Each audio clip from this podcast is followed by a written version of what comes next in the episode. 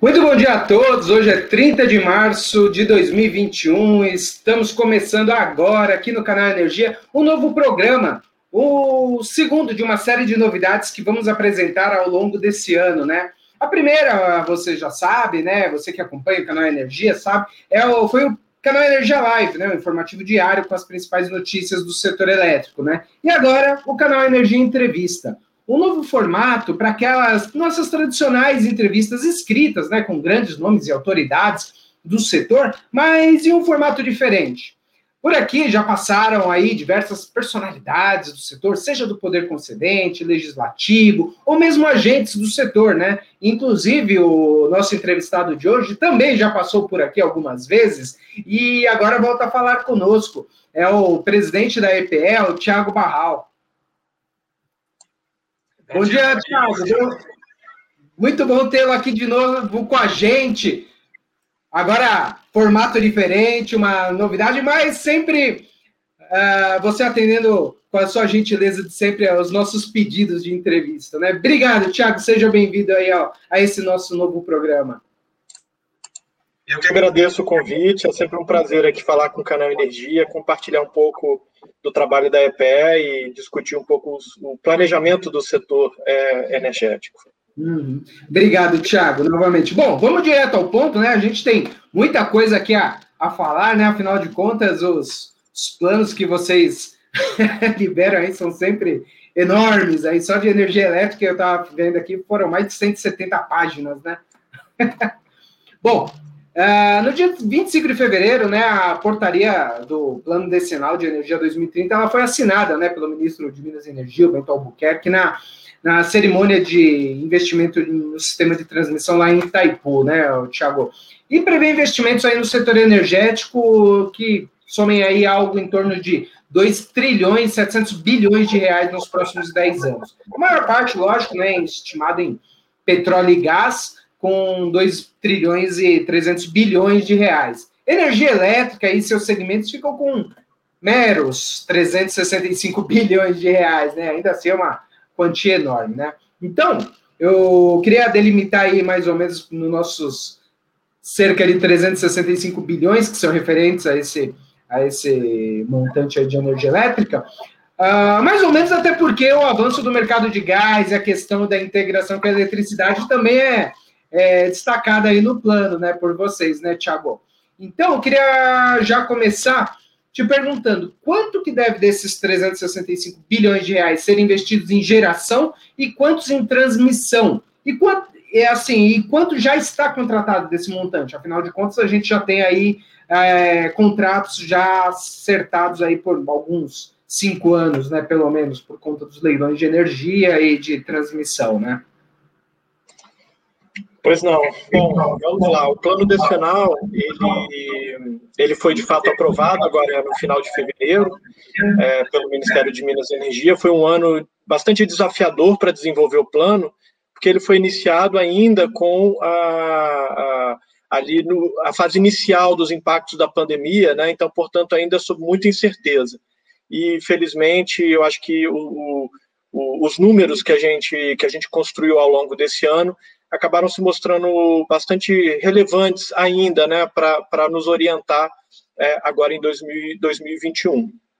É, é, bom, e, e, e, você comentou né, que foram muitas páginas de, de, de, de, planejamento só do setor elétrico, né? Claro, ali tem todo o conteúdo detalhado, mas eu queria destacar também que nós inovamos ao longo de 2020 com a publicação de vários cadernos executivos em, quase que em formato de apresentação, com os principais números, as principais, uh, os principais resultados do plano, que nós fomos divulgando ao longo do ano, já antecipando né, a, o, os principais resultados do, do, plano decenal. E aí, com isso, acho que tornando mais acessível, tornando mais, mais fácil o entendimento a respeito daquilo que está que tá, uh, lá no plano decenal. É, bom, você falou em investimentos no setor elétrico, né, da ordem de 365 bilhões de reais, considerando geração centralizada, geração distribuída, que tem ocupado também um, um peso importante nesse, nesse número, e transmissão. Né? É, E, e aí, é, quando a gente começa a dividir esses números, né, para ter uma ordem de grandeza, quando a gente olha geração centralizada, né, que são os, os projetos de maior monta, estamos falando de 182 bilhões de investimentos é, entre 2020 e 2030, tá? É, uma parte disso, como você comentou, já, já contratado, e isso engloba, Maurício, é importante, mercado livre e mercado regulado, que tem sido também um grande desafio para o planejamento, né? Acompanhar e, e, buscar as melhores informações junto ao mercado em relação à, à expansão do mercado livre, né? Que tem sido um grande destaque. É, então, a gente está falando principalmente de os, grandes destaques aí nesses investimentos, a fonte eólica, a geração, a geração, desculpa, a gás natural e também a geração solar, né, seguido aí das demais fontes, a hidrelétrica, seja a PCH e tal, é, e a, a, própria biomassa e um pouco de nuclear também nesse horizonte, refletindo o Angra 3.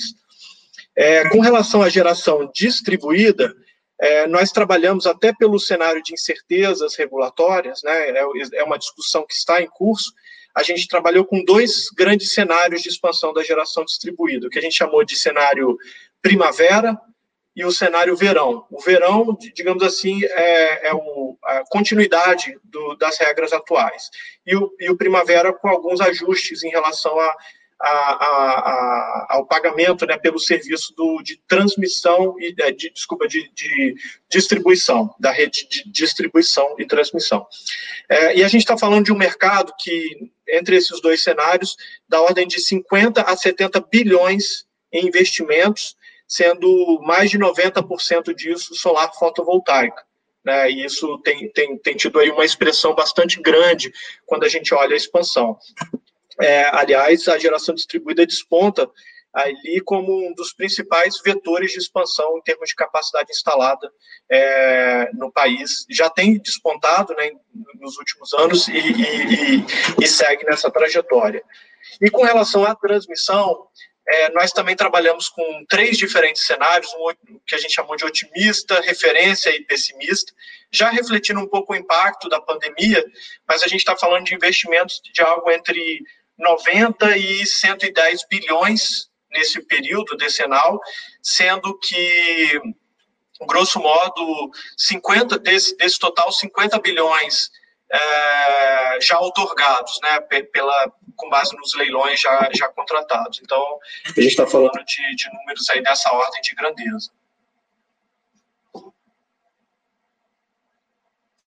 Meu microfone fechado sempre.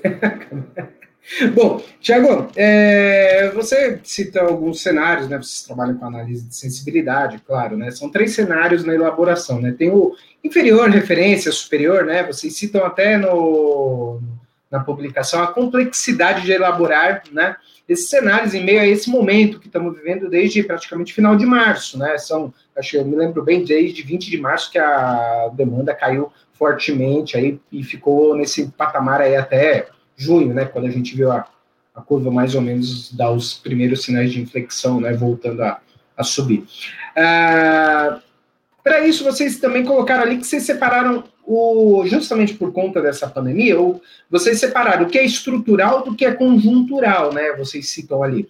Então, eu te pergunto, o que, que foi considerado estrutural para a elaboração do plano e o que é conjuntural nesse sentido? Para a gente pegar e, e, separar bem o que, que foi considerado no PDE ou não. Ah, lógico, porque essa pandemia é, é, como estatística, todo aquele ponto fora da curva é descartado, normalmente, né? Sim, é, quando, quando a gente destaca essa questão do que é conjuntural, o que é estrutural, é porque, de fato, a pandemia ela tem um impacto na, na atividade econômica, né? E a gente discutia naquele momento aquela primeira onda, né, que teve um impacto mais profundo, e agora a, a gente já, já discutia também na, lá no, nos estudos do plano decenal, nesse cenário também a possibilidade de uma segunda onda, né? E isso é, acabou de fato se verificando é, aqui no país. É, então, isso, isso lá em, em maio, quando nós, uh, abril, maio, quando nós uh, consolidamos esses cenários, a gente já trabalhava né, com a possibilidade de uma segunda onda, e, de alguma forma, é, trazendo incertezas né, em relação ao ritmo da retomada da, da, da, economia. Obviamente que cada setor da economia é afetado de, de forma diferente.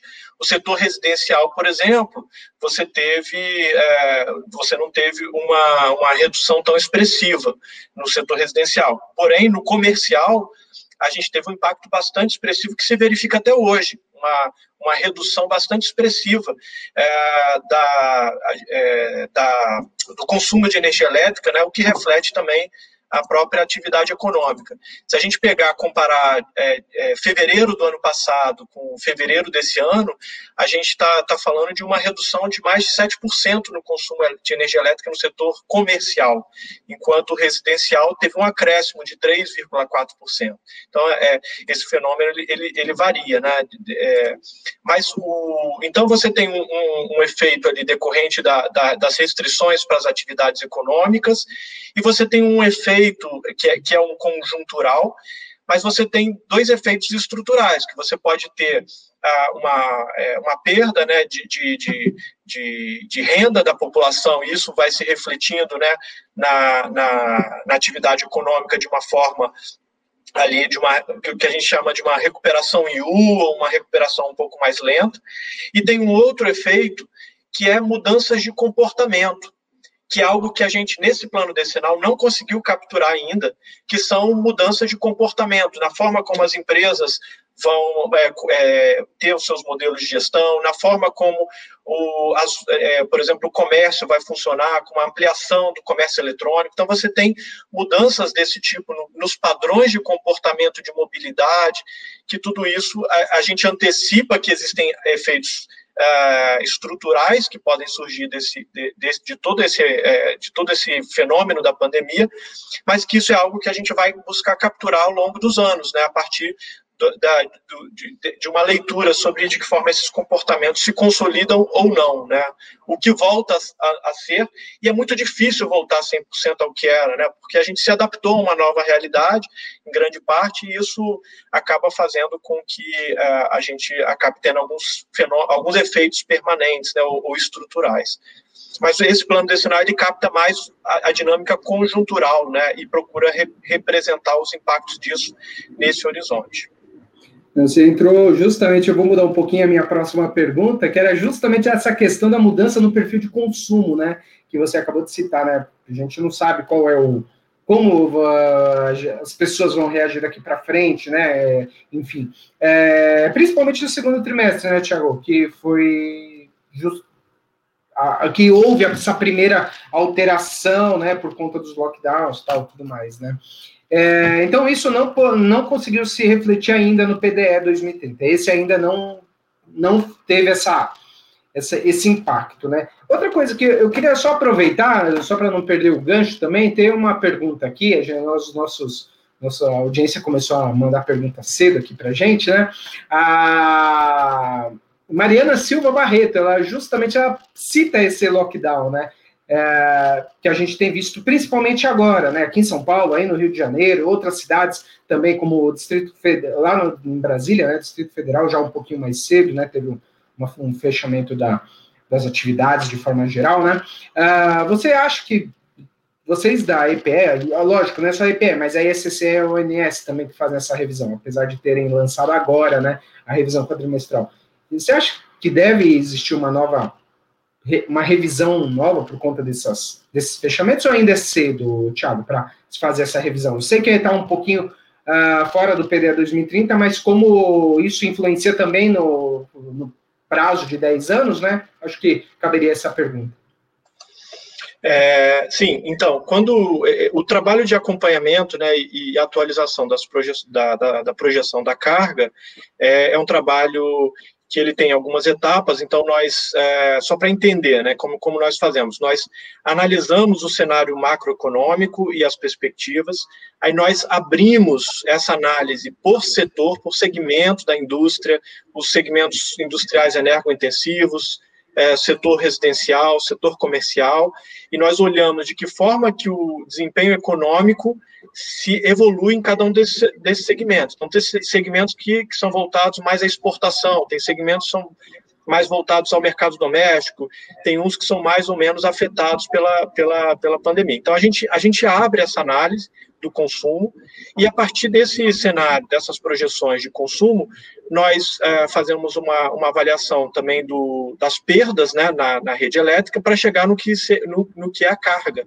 de energia elétrica. E essa, essas etapas, elas, a, gente, a gente trabalha conjuntamente com a ONS e também com a contribuição da CCE, justamente para garantir uma consistência entre o planejamento de médio e longo prazo e também o planejamento da, da operação nesse horizonte aí é, que o ONS trabalha.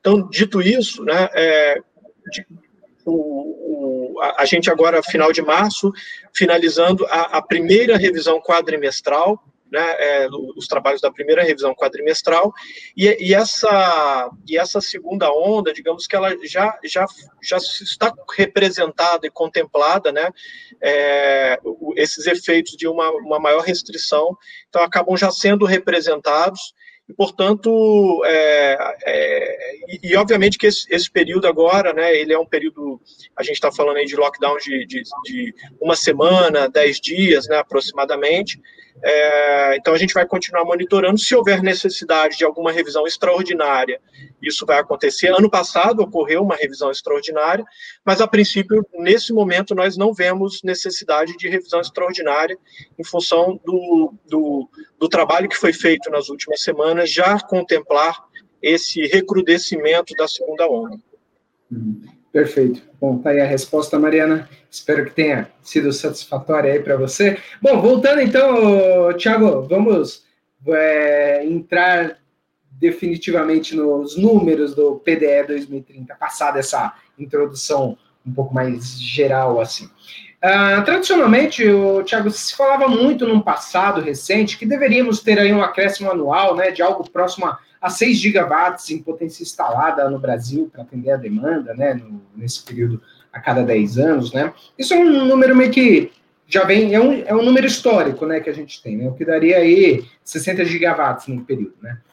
Esse volume médio continua, pelo que eu, fiz umas, uns cálculos aqui, no, pegando os números que vocês apresentaram. É, o PDL cita algo como 61,6 gigawatts de incremento, né, ante uma desmobilização de 6,4 gigawatts nessa década, né, notadamente aí o, a parte dos combustíveis fósseis, né. Então, é, eu queria ver com você, esses números, é, qual, qual, é o nível de confiabilidade desses números? A gente vai ter aí, realmente, a gente chega aí próximo a esses 60 gigas, né, mas você citou que são, os números são altamente incertos, né? É, então, eu queria ver com você quais, o que, que a gente pode ter de destaque aí de, de mudanças nesse sentido, que devem entrar mais. Você citou no início a eólico, gás natural e a solar como grandes destaques nessa década, né? O que, que você acredita que deve é, é, de direcionar ou ser o, serem os drivers aí do, nessa próxima década? Bom, perfeito. Ó, é, eu, eu, começaria destacando que, como você, como você bem disse, Maurício, é, existem, existe a incerteza do cenário econômico. Isso é determinante para esse volume de expansão necessário para a garantia da segurança energética com competitividade. A gente está falando, né, esses números eles, é, de, de, de, acréscimo anual médio, é, eles são, como você bem disse, é, bastante determinados pelo cenário econômico.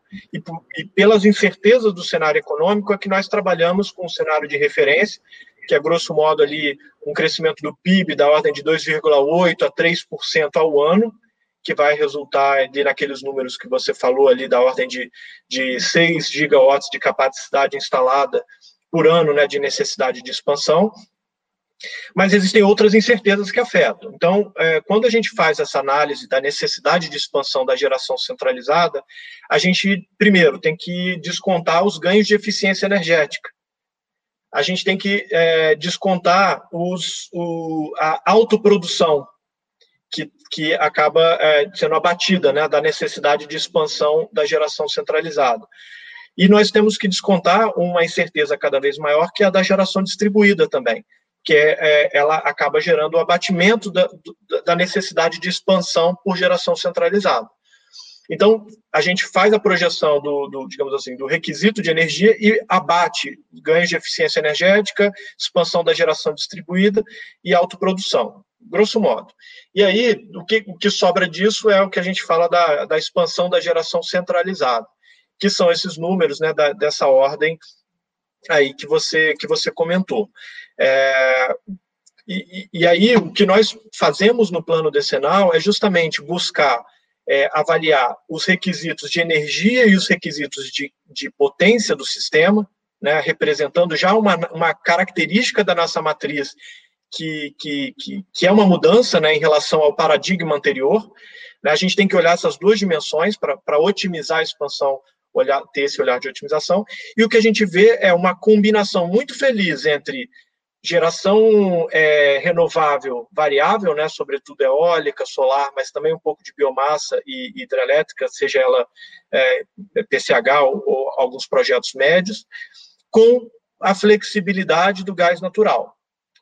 É claro que essa expansão ela, ela pode ocorrer com diferentes combinações. Você não tem um, uma, regra, uma regra absoluta, porque tudo isso vai depender do, do, por exemplo, do preço do gás e da possibilidade de, de entrada, por exemplo, de, uma, de termoelétricas um pouco mais inflexíveis no sistema, o que acaba deslocando a, a, a eólica e a solar, por exemplo, nesse horizonte. Então, você tem um, um, uma incerteza relacionada ao efetivo requisito que vai decorrer da, do, principalmente do desempenho econômico, mas também da geração distribuída da eficiência energética.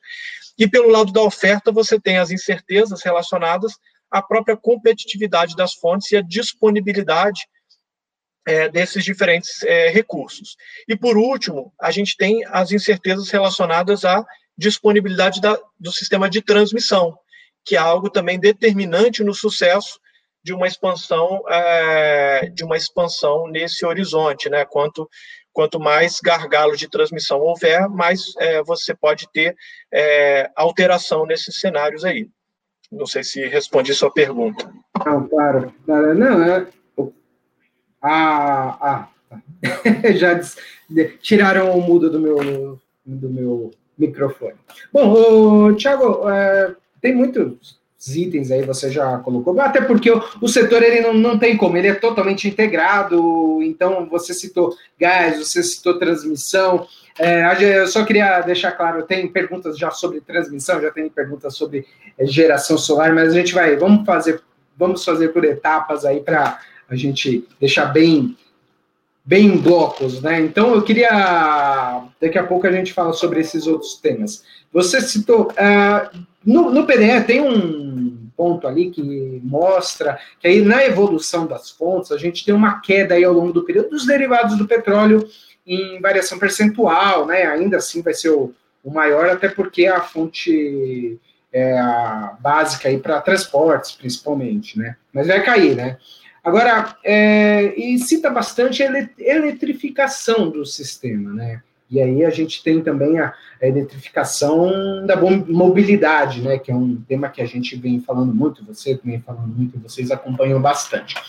Então, eu queria te perguntar de forma mais é, direta, se é, se é possível colocar números, né? Que tem, o pessoal está perguntando números, queremos números mensuráveis, né?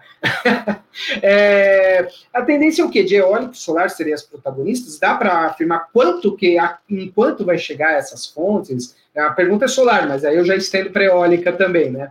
É, como a gente já vê nos volumes que constam do monitoramento da ANEL, para, por exemplo, para o ano que vem, as, tanto solar e eólica são as, as maiores aí, fontes que devem colocar é, novas usinas em operação. Vocês têm como é, já dimensionar isso para no decorrer dos próximos 10 anos, né? E qual que deve ser o papel das demais aí nesse nesse sentido, já que a gente tem essa perspectiva dessas duas fontes, já que são as mais competitivas, né? Sim, é, primeiro ponto, né, eu acho que é, é, é, o que você comentou, né, da eletrificação. Na prática, o que, que é a eletrificação?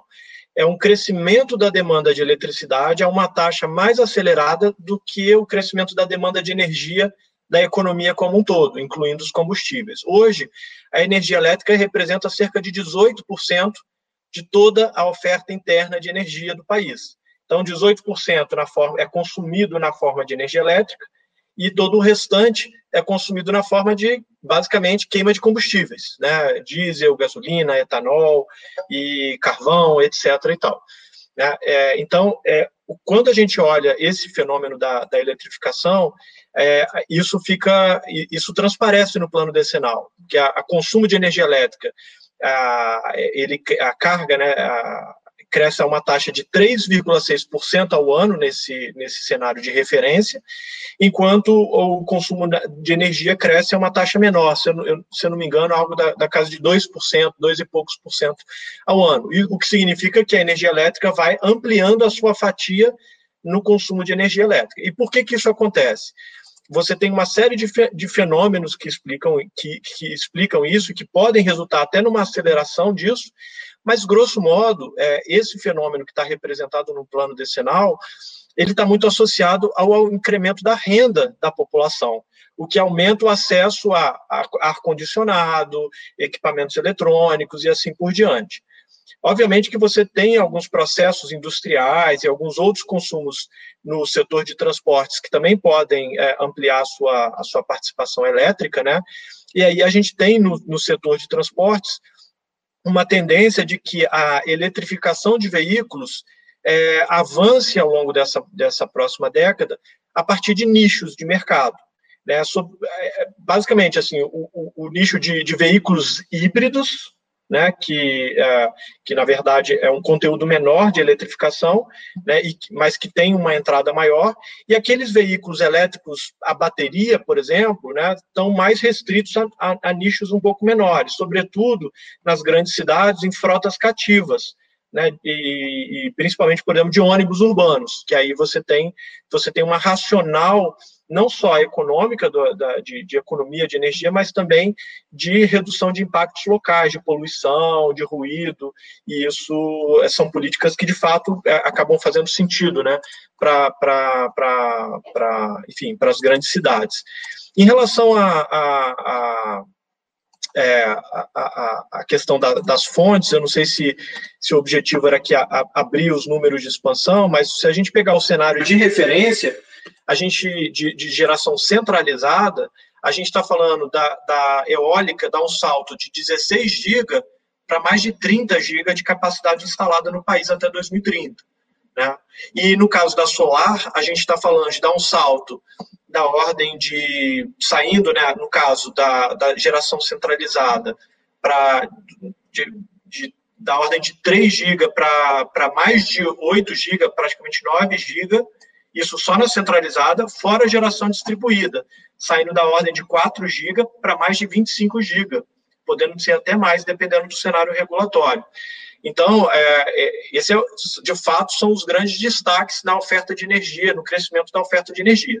Só que quando a gente faz uma avaliação sob a ótica de segurança energética e requisitos do que o sistema precisa para garantir o equilíbrio da matriz, a gente vê que o gás natural também é, é, se apresenta como importante, sobretudo porque as hidrelétricas com reservatórios não, não têm uma perspectiva de expansão, e aí a, a gente, se a gente tiver um crescimento né, da, da, geração a, gás, principalmente na sua, na sua forma mais flexível, é, a gente está falando de um salto de 14 para mais de 22 GB de capacidade instalada. Então, essa é a ordem de grandeza né, do, dos números.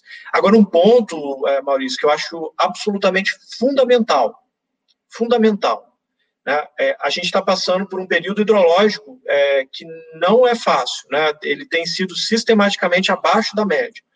E isso tem gerado um acirramento nos é, conflitos pelos usos múltiplos da água.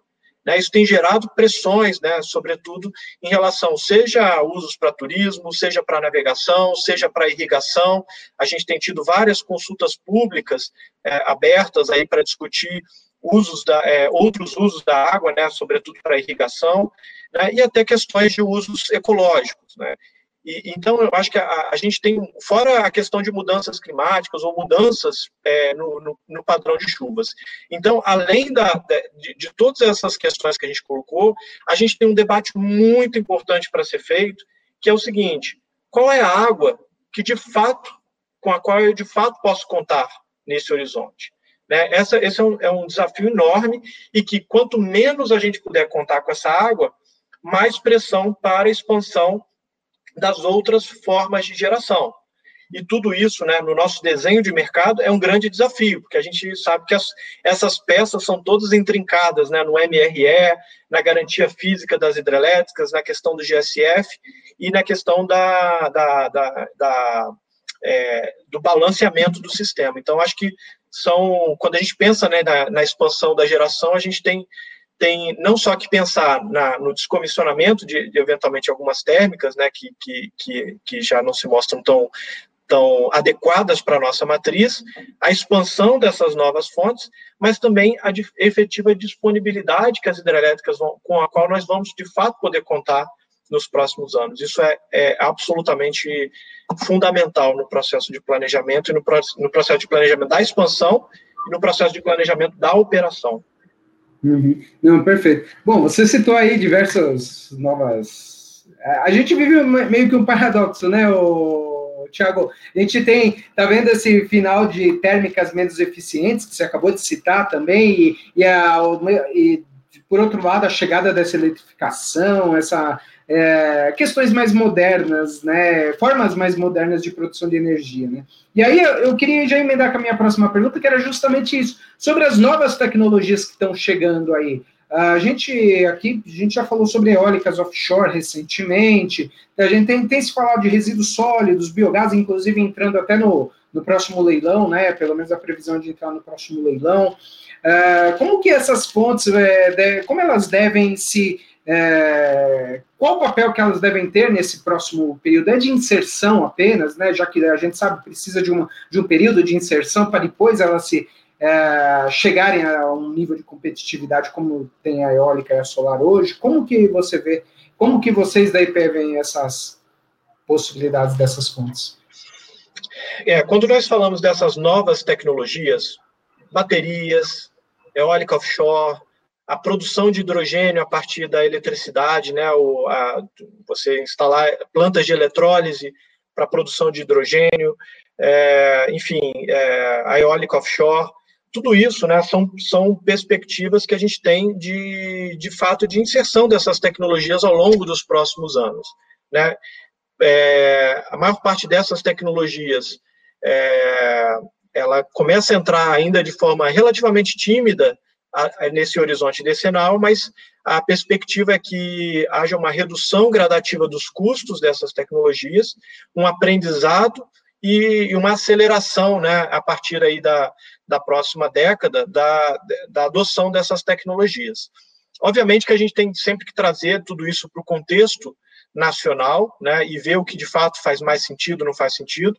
E uma outra dimensão importante do, do problema é, é o quanto o país tem apetite para subsidiar a inserção dessas tecnologias, porque existem, é, em alguns casos, para que a gente possa ter a, inserção delas é, de uma forma mais antecipada, isso implica um custo de subsídio para o país, né? e isso pode ser muito desafiador.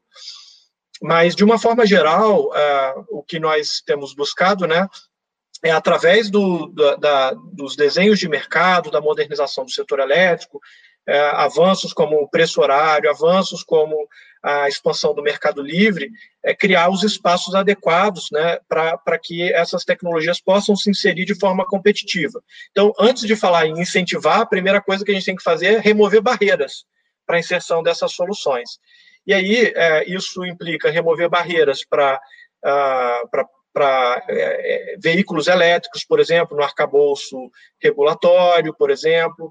A gente é, a gente está numa discussão também bastante intensa para as oportunidades para o país de produção de hidrogênio, seja para consumo doméstico, seja para exportação, né, principalmente no primeiro momento, exportação, é, o que pode gerar uma, um, até inclusive modelos de negócio que combinem essas tecnologias. Por exemplo, um parque eólico offshore para produção de hidrogênio verde, né, seria um exemplo de possíveis sinergias entre essas tecnologias.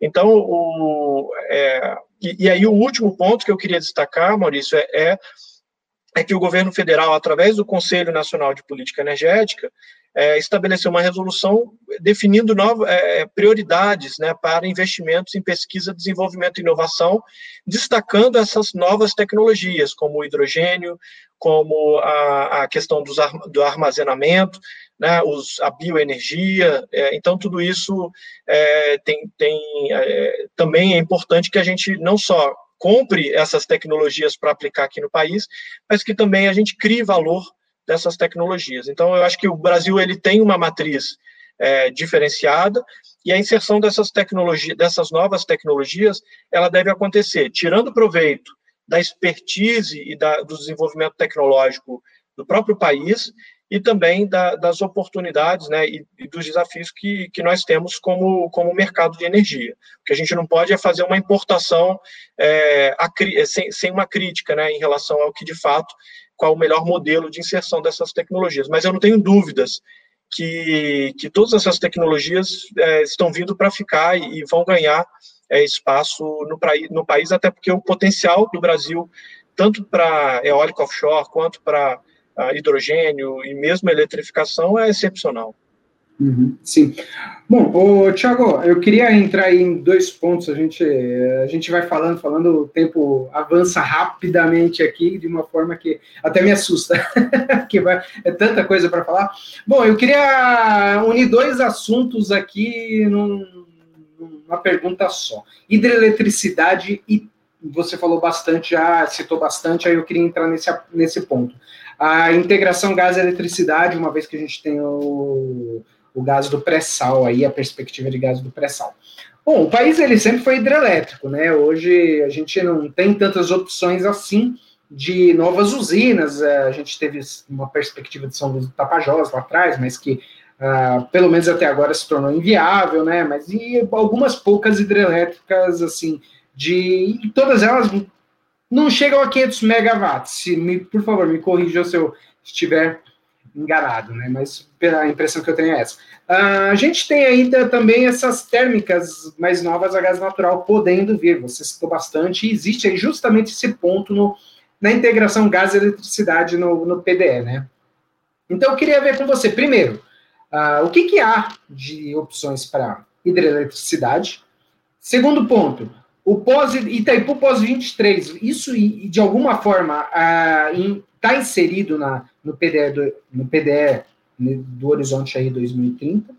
E como o gás vai poder suprir, aí vai poder entrar, justamente porque a gente, você citou, né, a gente está com usos múltiplos da água, cada vez menos hidrologia, a gente tem aqui acompanha ah, os níveis de vazões que são cada vez menores, né, enfim, não, não tem chegado à, à, média histórica dos 91 anos, geralmente não chega, né, principalmente Sudeste e Centro-Oeste, né, Queria juntar esse blocão aí para a gente poder acelerar um pouco mais.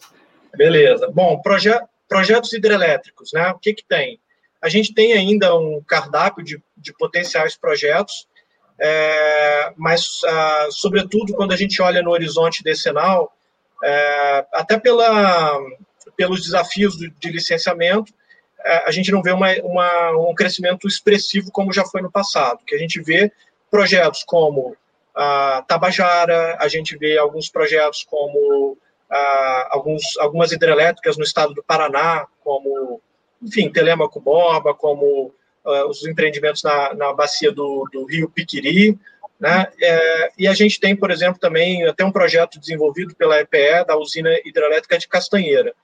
Todos esses projetos é, realmente são o que a gente chama de hidrelétricas de porte médio, né?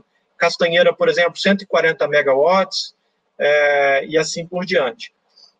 Um projeto um pouquinho maior, mas que ainda está numa etapa um pouco anterior do desenvolvimento, é, é a usina de Benquerer, em Roraima, né, que aí chega lá a 650 megawatts, ainda também diria que é um porte médio, né, médio para grande.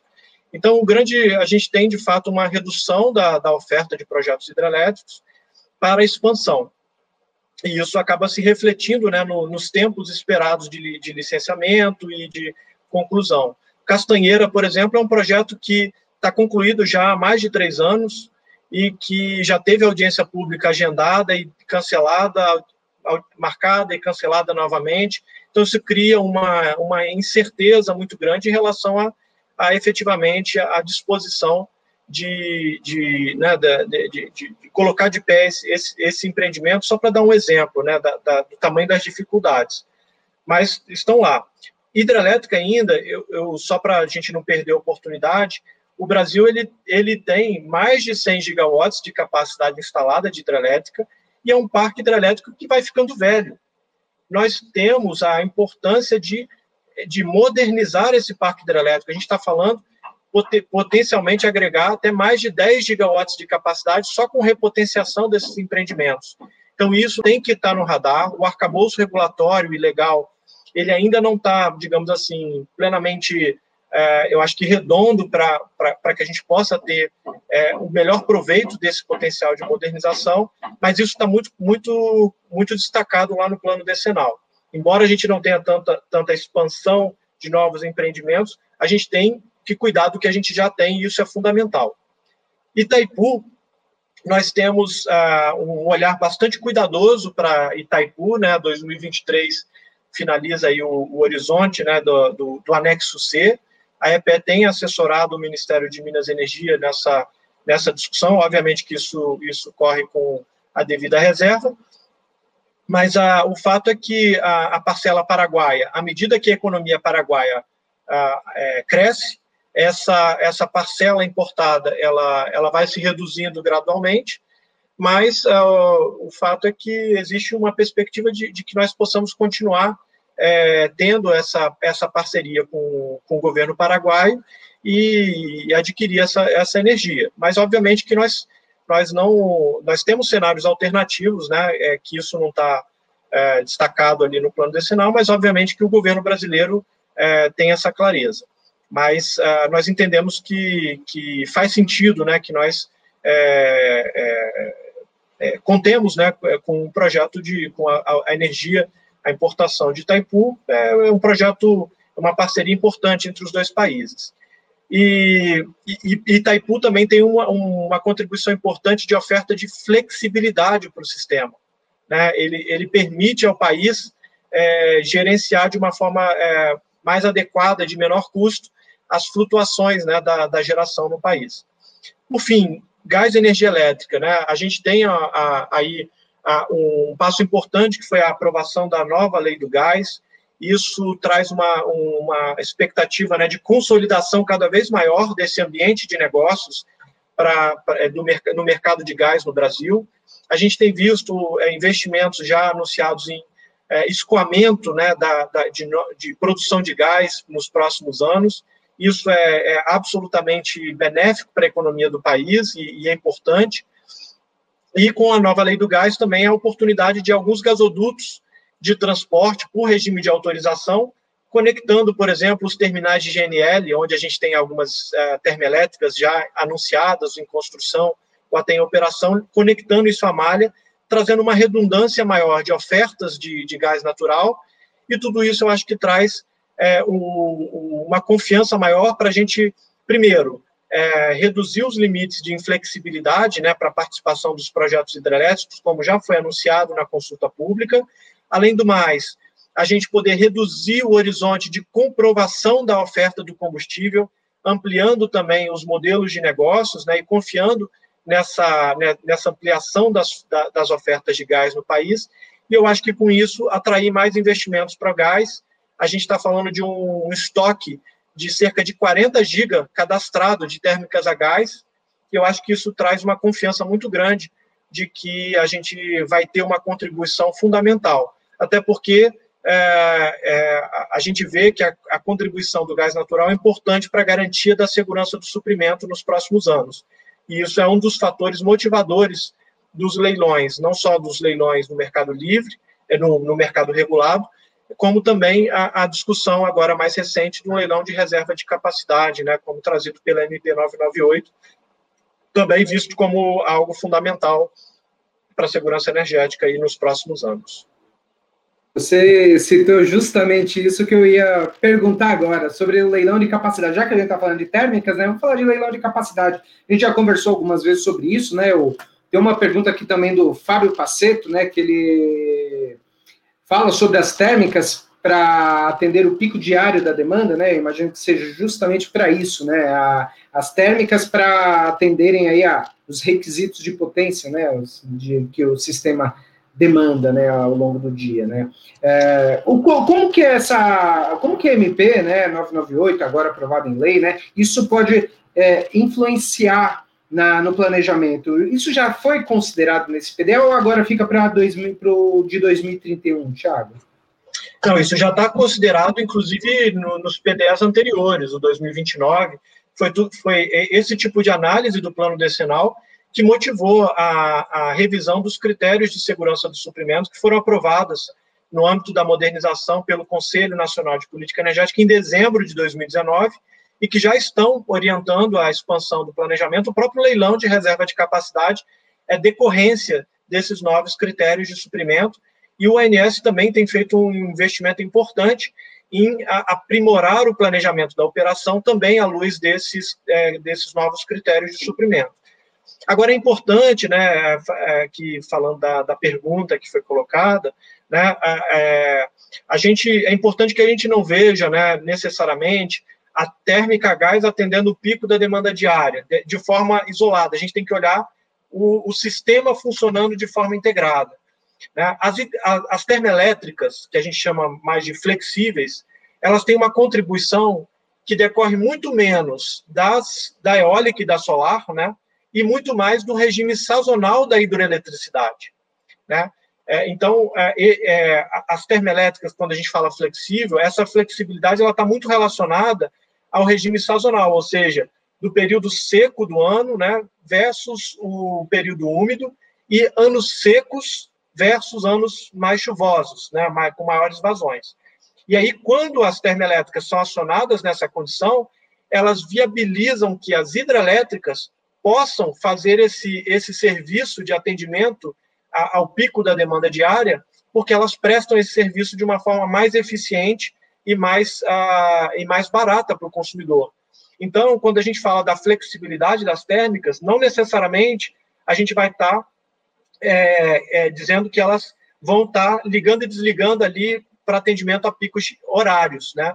Mas, sobretudo, ela vai se somar ao, ao parque hidrelétrico e também a, as renováveis, para, no conjunto, permitir que cada fonte contribua da melhor forma possível para o atendimento de forma conjunta dos requisitos do sistema, energia e potência.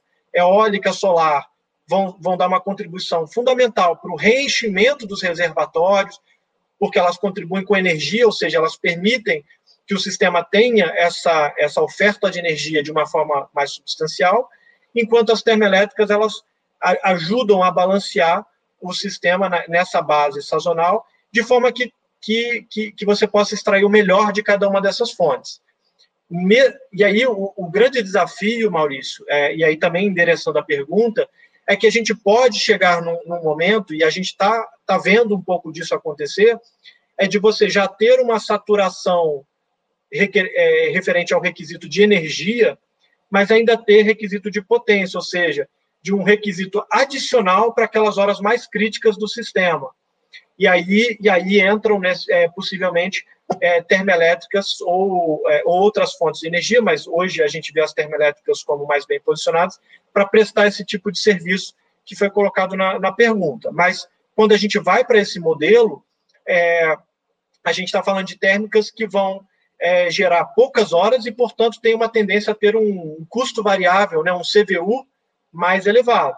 Então, a gente tem que planejar bem é, é, esse portfólio para que a gente tenha um equilíbrio na nossa matriz, é, considerando a, as vantagens e desvantagens, né, os benefícios de cada fonte. Só para não perder a chance aqui, uh, temos uma pergunta também, Tiago, sobre hidrelétricas reversíveis. Isso poderia, essa poderia também ser uma opção aí para atendimento de de potência? Sim, é, é, nós, nós, enxergamos que os, as usinas hidrelétricas reversíveis, é, é, pergunta do Maurício, né? Obrigado, Maurício, pela pergunta. É, nós vemos que as hidrelétricas reversíveis podem sim cumprir um papel, sobretudo pra, pra, na componente né, do suprimento de potência, né, que é, é esse suprimento que à medida que você tenha cada vez mais restrições né, para as hidrelétricas virem prestar esse serviço, é, as, as, reversíveis podem complementar isso. Existem desafios é, para a implementação desse, desses empreendimentos, mas é, nós enxergamos isso no plano decenal como uma oferta é, que pode sim contribuir. Né? Então, eu acho que tem um desafio de, de ajuste no, no no arcabouço de mercado e regulatório. Então, um, um passo importante foi a precificação horária, né, é importante para esse tipo de empreendimento, mas também a prestação de serviços ancilares de forma remunerada adequada né, para esses serviços ancilares que empreendimentos dessa natureza podem prestar. Além disso, né, essas é, hidrelétricas reversíveis vão se combinar também com, eventualmente, as, as termoelétricas, como eu falei, e resposta da demanda que também é algo que a gente vê que tem um potencial. Então, no conjunto, é, nenhuma tecnologia ou nenhum modelo de geração ou de armazenamento vai ser isoladamente a melhor solução. O plano decenal mostra de forma categórica que ah, é, existem é, a, a, solução ideal para o país em geral é a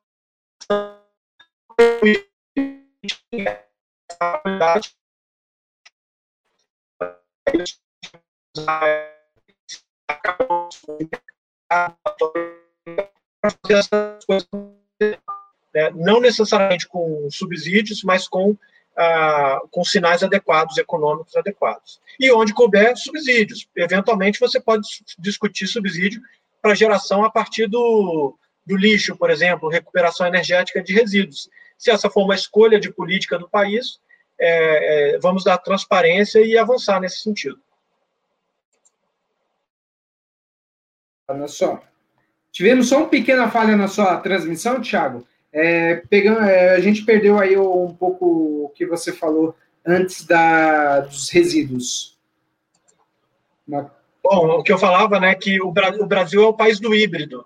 Então, a gente tem. É, o que o plano decenal evidencia é que, em geral, as melhores soluções para o país elas envolvem a combinação de diferentes tecnologias e não uma solução isoladamente é, endereçando os desafios. Por isso, a resposta da demanda, usinas reversíveis, termoelétricas a gás, é, vão se combinar, e onde houver necessidade de subsídios, é, esses subsídios podem também é, ser discutidos com a sociedade. E o importante é ter transparência e ter os sinais econômicos adequados, porque senão a gente começa a construir uma distorção que, em última instância, vai gerar é, ineficiências né, e, e, e, falta de clareza no médio e longo prazo para quem está se planejando em fazer investimentos no país.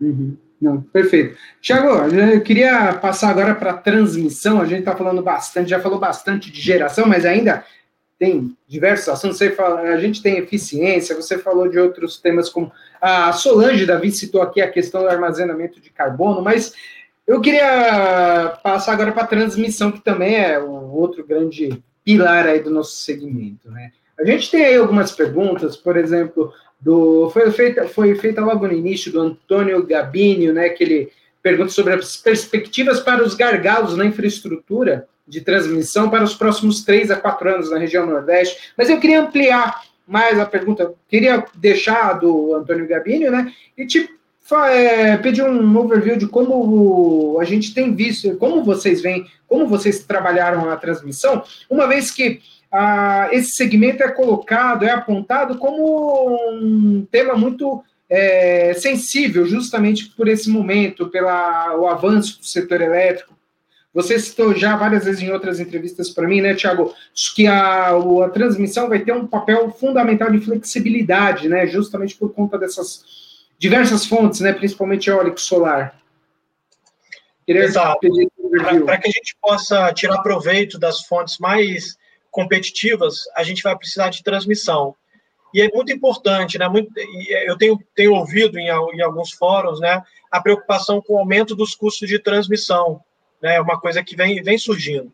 Eu acho que é uma preocupação legítima, mas é, na nossa avaliação, né, e com números aí, é, os investimentos em transmissão, eles se pagam, né? A gente, eles, na verdade, resultam em economia total quando a gente olha o custo total para o consumidor, porque os investimentos em transmissão viabilizam o escoamento é, daqueles projetos que são mais competitivos, né, é, para a oferta de energia para o país.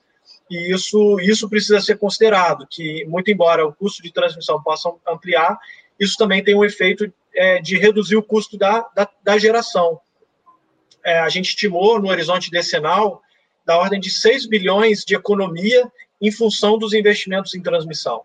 Né? Então, a gente está falando de algo que é importante de ser, de ser contextualizado.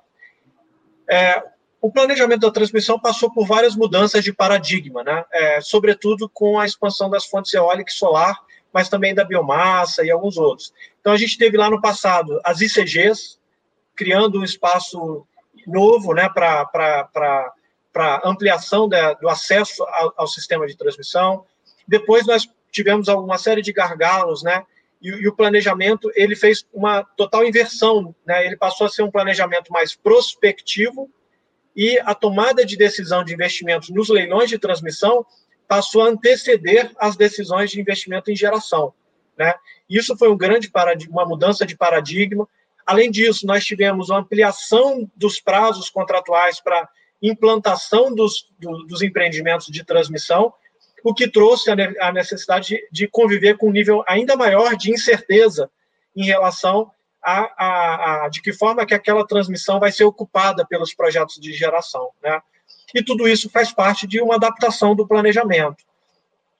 Agora, né, eu acho que cada vez mais a gente vai ter que ampliar esse horizonte de incerteza, porque com a ampliação do mercado livre, né, a gente tem um desafio adicional que não só a, a, a gente tem que antecipar a, onde, a, a, onde vai estar, onde vão estar os projetos, né, e, e onde a transmissão precisa estar, chegar antes, né, mas é, o, o tempo de implantação desses empreendimentos está cada vez menor, do, de geração, né, e, e, o Mercado Livre ele tem a sua dinâmica, né, que não necessariamente, que ela hoje, inclusive, tá, pode estar descolada do próprio cenário econômico, em alguns casos, em função da migração do, do, do cativo para o regulado, né, então, acho que isso é um grande desafio para a transmissão. O que eu tenho colocado para os agentes é que nós precisamos é, enfrentar esse novo, esse novo momento e é, a, abrir novos canais de transparência do planejamento com o mercado livre, né, com os agentes, para que a gente, de fato, possa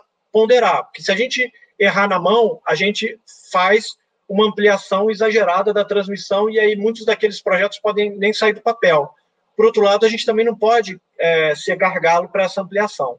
Então, é, objetivamente, né, endereçando, tentando endereçar a pergunta do Antônio, até 2023, a gente vai ter mais do que dobrar um intercâmbio entre a região Nordeste e a região Sudeste em termos de transmissão.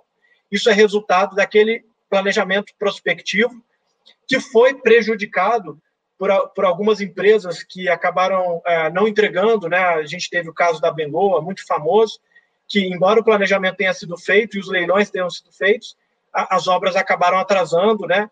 E aí algumas obras que deveriam já ter entrado, então vão entrar só agora 2022, 2023.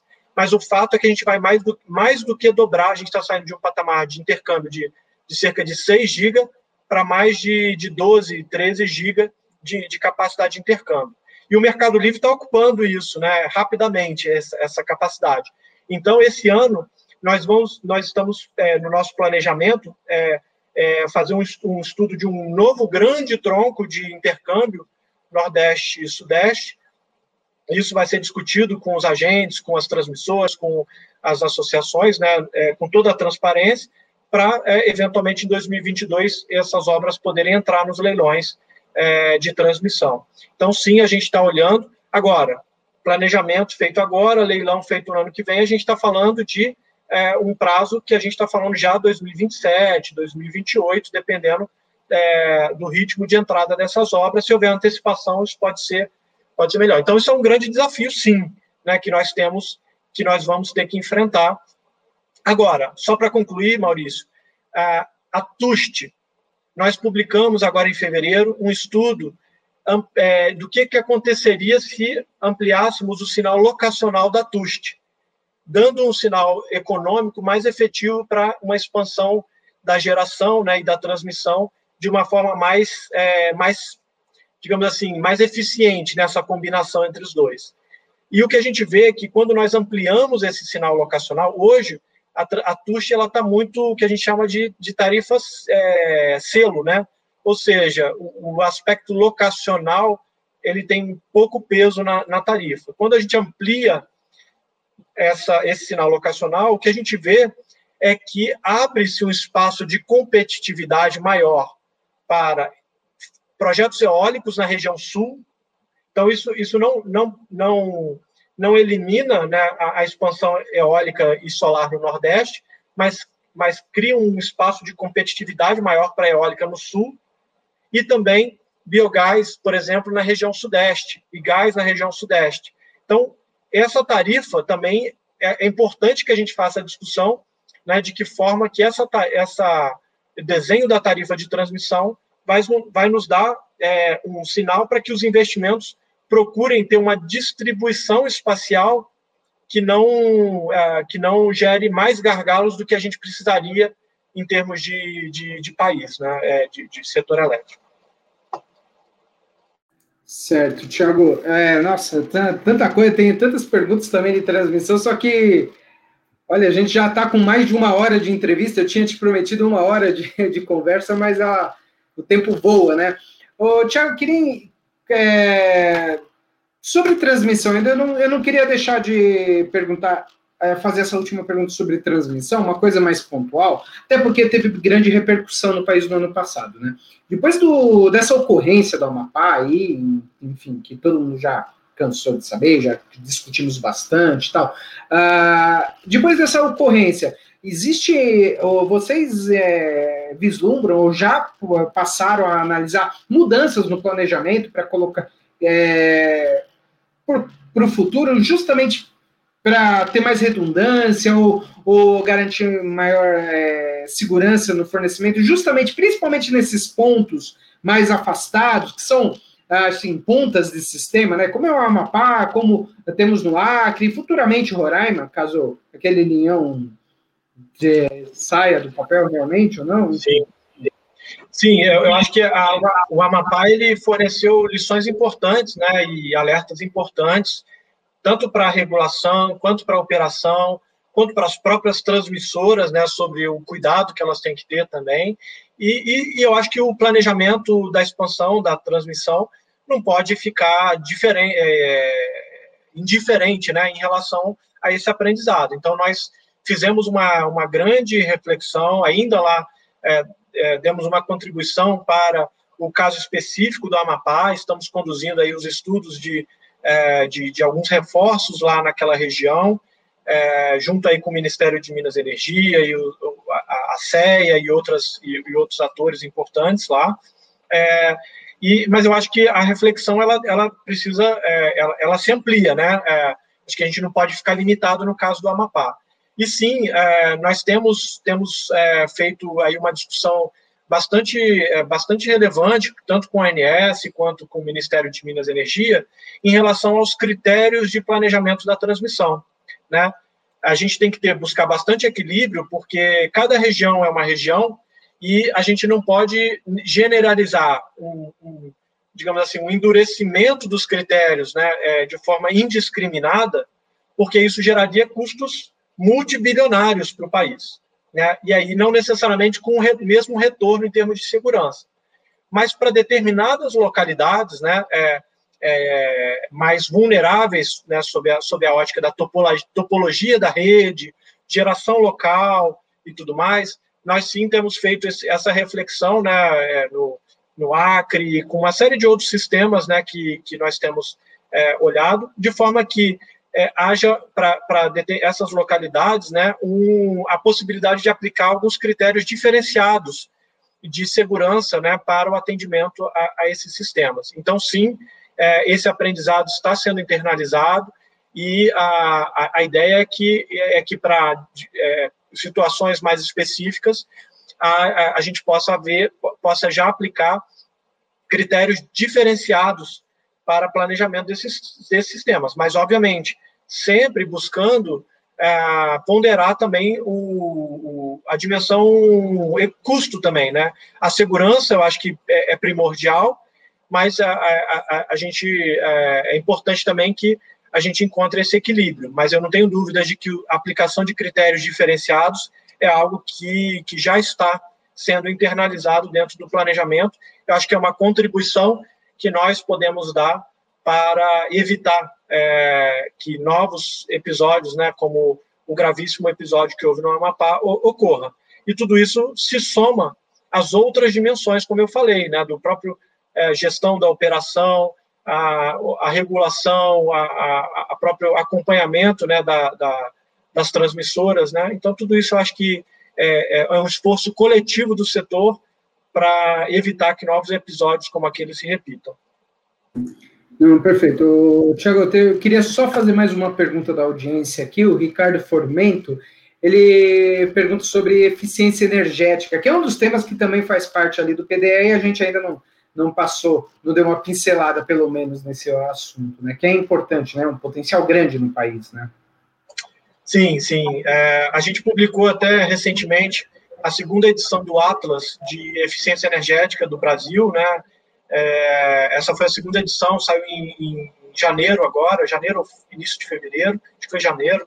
É uma publicação importante de monitoramento dos diferentes segmentos. Né? Então, a gente está monitorando é, os avanços da eficiência energética na indústria, no setor uh, edificações, residencial, comercial, é, e também no setor de transportes. Né? E aí existem diferentes dinâmicas de ganho de eficiência energética no país. Eu acho que o país tem, ele tem um programa fundamental, que é o Procel, que, que, que tem hoje né, uma estabilidade orçamentária para implementar o seu plano anual de aplicação de recursos, né, que é uma governança transparente, muito, eu acho que muito feliz para a aplicação dos recursos de eficiência energética, e fora um conjunto de outras políticas. O que, que o Brasil precisa avançar né, daqui para frente? Né? Isso está mapeado nos, nos, planos de ação de eficiência energética e, e, e, também nos trabalhos do Plano Decenal de Eficiência Energética, também conduzidos no, no âmbito do Procel e que agora estão sendo internalizados pelo Ministério de Minas e Energia e pela, pela EPE no planejamento. É, avançar no, nos programas de etiquetagem. Então, por exemplo, etiquetagem de edificações. Existe um espaço para o país avançar em etiquetagem de edificações. Em vários outros países existem experiências muito bem sucedidas, né, quando você vai alugar um apartamento, quando você vai comprar um apartamento, você ter acesso a, ao nível de eficiência energética daque, daquela unidade e, e, fazer avaliação econômica, né? E aí você optar por um mais eficiente, porque aquilo vai te gerar uma economia. Então, tudo isso são sinais, é, etiquetagem é muito importante, não só de edificações, mas de equipamentos. Nós tivemos nos últimos anos uma evolução nos padrões mínimos também, é, que são os padrões mínimos de eficiência energética dos equipamentos elétricos e eletrônicos. Né? Então, exemplo é, primordial, é, equipamentos de ar-condicionado, já tivemos a aplicação gradual de novos padrões que a indústria precisa observar e nós precisamos continuar nessa trajetória. Né? Faz análise de impacto regulatório e aplica novos padrões e a indústria vai é, gradualmente se, se adequando. Né? Também existem experiências no, fora do país que são absolutamente é, dão né, uma perspectiva de possibilidade. Nós tivemos é, um, um, sinal, uma percepção muito muito boa, né, de ganho de eficiência energética com a, o banimento das, das lâmpadas incandescentes. Isso é muito evidente no setor, no consumo do setor ah, é, do setor ah, residencial, por exemplo, né? E eu acho que então, eu, eu acho que existem aí uma, uma combinação de políticas que envolve, então, é, etiquetagem de equipamentos e edificações, é, aplicação de novos padrões mínimos mais rigorosos de eficiência energética. É, existe uma governança para isso, eu não vou entrar aqui no detalhamento, mas precisamos avançar nisso. Motores elétricos, por exemplo, é outro é, potencial. E, e, e aí eu acho que também não posso deixar de mencionar o setor industrial, que tem também um potencial não só elétrico, mas é, de combustíveis de uma forma geral. E eu acho que é, aí o programa Aliança e uma série de outras iniciativas de ganho de eficiência na indústria. Na indústria de cimento, né, a gente trouxe no Atlas de Eficiência Energética é, um destaque para a indústria de cimento. Então, tudo isso, é, tudo isso acho que é um, é, um, é um conjunto de ações que precisa ser, que precisa ser, ter bastante atenção de fato. Acho que agradeço a oportunidade de mencionar um pouco essa dimensão que passa muito esquecida, né? É a energia mais barata é a eficiência energética.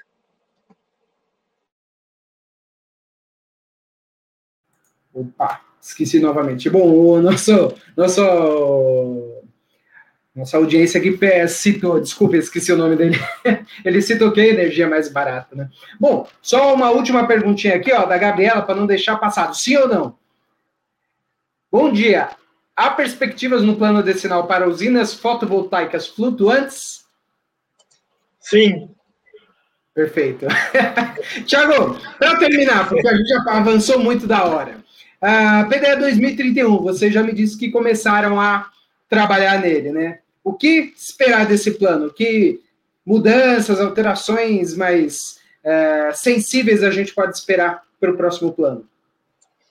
Bom, é, bom só, só para não deixar a resposta anterior tão, tão, tão seca, né? A gente a está tá incorporando, né? Cada, a gente já fez algumas publicações sobre usinas fotovoltaicas flutuantes é, e a gente vai, vai é, incorporando isso dentro do planejamento, modelando é, esse tipo de tecnologia ou destacando o potencial dele, dele acontecer, né? Sobretudo aí na combinação com os empreendimentos hidrelétricos, né? Que você tem algumas, algumas oportunidades. Em alguns casos vai ser competitivo, em outros casos não vai ser tão competitivo. Aí, como eu falei, vai depender do apetite do país para subsidiar esse tipo de, de solução. Mas, a, enfim, a gente tem tem, tem olhado para essa fonte e a gente acha que ela, ela pode, né, em alguns projetos de demonstração, principalmente, é, ao longo do horizonte decenal, é, prosperar.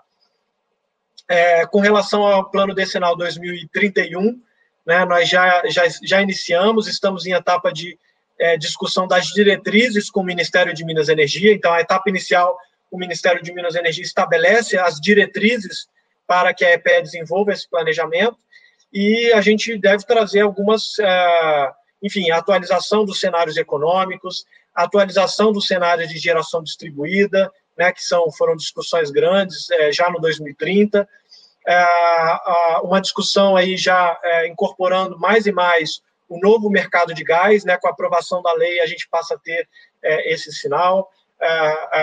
eu acho que o, a gente deve avançar também nas análises referentes à ampliação do mercado livre e a, a, a expansão da transmissão com novos exercícios de modelagem. E, e, a gente pretende trazer também, já no, no PDE 2031, também uma análise já sobre a, as perspectivas para o, a produção e, e, consumo de hidrogênio no país, que, que eu acho que seria uma, uma novidade em relação ao plano anterior. Isso já aparece no plano, plano nacional 2050, mas a nossa expectativa é de incorporar essa dimensão né, gradualmente, no, e o plano 2031 deve, deve trazer isso já, é, um primeiro passo nessa direção aí, é, de, aprimor, de, de, de maior entendimento do hidrogênio dentro da nossa matriz energética. Então, acho que a gente está tá discutindo ainda as diretrizes, né, mas é, a gente deve manter a estratégia de publicação de cadernos ao longo do ano, o que vai certamente é, criar vários espaços de, de debate sobre o plano decenal, começando pelos cenários econômicos e os cenários de demanda de energia, energia elétrica, gás, combustíveis e, e assim por diante. Legal. Bom, Tiago, passamos aí praticamente 20 minutos da, da nossa do nosso tempo aí, que mas enfim, foi um papo muito gostoso, muito proveitoso você poder, é, como sempre, né, des, é, detalhar muito esse plano decenal, que é complexo, é enorme. Isso porque a gente não falou de petróleo e gás, né? que aí seria. Tem mais quatro horas, né? Acho que não, né? Acho que nem o nosso público iria aguentar todo esse tempo. Tiago, novamente, então, obrigado. Eu te, você foi uma simpatia, como sempre, sempre atencioso com a gente aqui no canal Energia. E sempre que tiver novidades, sempre que tiver ah, possibilidades de estar aqui com a gente, a gente agradece a preferência conosco aqui, de estar sempre conversando. Muito obrigado e você foi a estreia do canal Energia Entrevista, né? Para deixar claro, né? A gente já conversou muito, né? A gente já conversou Sim. muito, mas aqui nesse ambiente foi o, foi o melhor, foi o primeiro, primeira vez. Obrigado. também. Obrigado, Maurício. Agradecer o canal Energia e se puder dar dois recados aqui finais. Primeiro, que no dia 14 de abril, às 9h30 da manhã, a EPE vai promover um webinar sobre os capítulos 3 e 4 do plano decenal, que é o de geração, é, de geração e de transmissão. Então, a gente vai ter a nossa equipe destrinchando para quem tiver um pouco mais de interesse de se aprofundar. Então, dia 14 de abril, às 9h30 da manhã. E, é, e também eu acho que não posso deixar aqui de mencionar é, a, a, preocupação que eu tenho né, com a aprovação do orçamento federal é, agora na, na, última semana, né, o, o, impacto que isso deve trazer aí para a empresa de pesquisa energética. Então, eu, todos aqueles que, eu acho que é importante, né, que todos aqueles que puderem apoiar a, a, a EPE nesse, nesse processo de, de, de sensibilização em relação à, à, continuidade de um processo permanente de planejamento. É, a gente está falando de recursos é, muito pequenos né, em, em relação a, a, ao conjunto. A EPE é uma empresa muito enxuta, mas a gente precisa de alguns recursos para continuar prestando esse serviço para o país.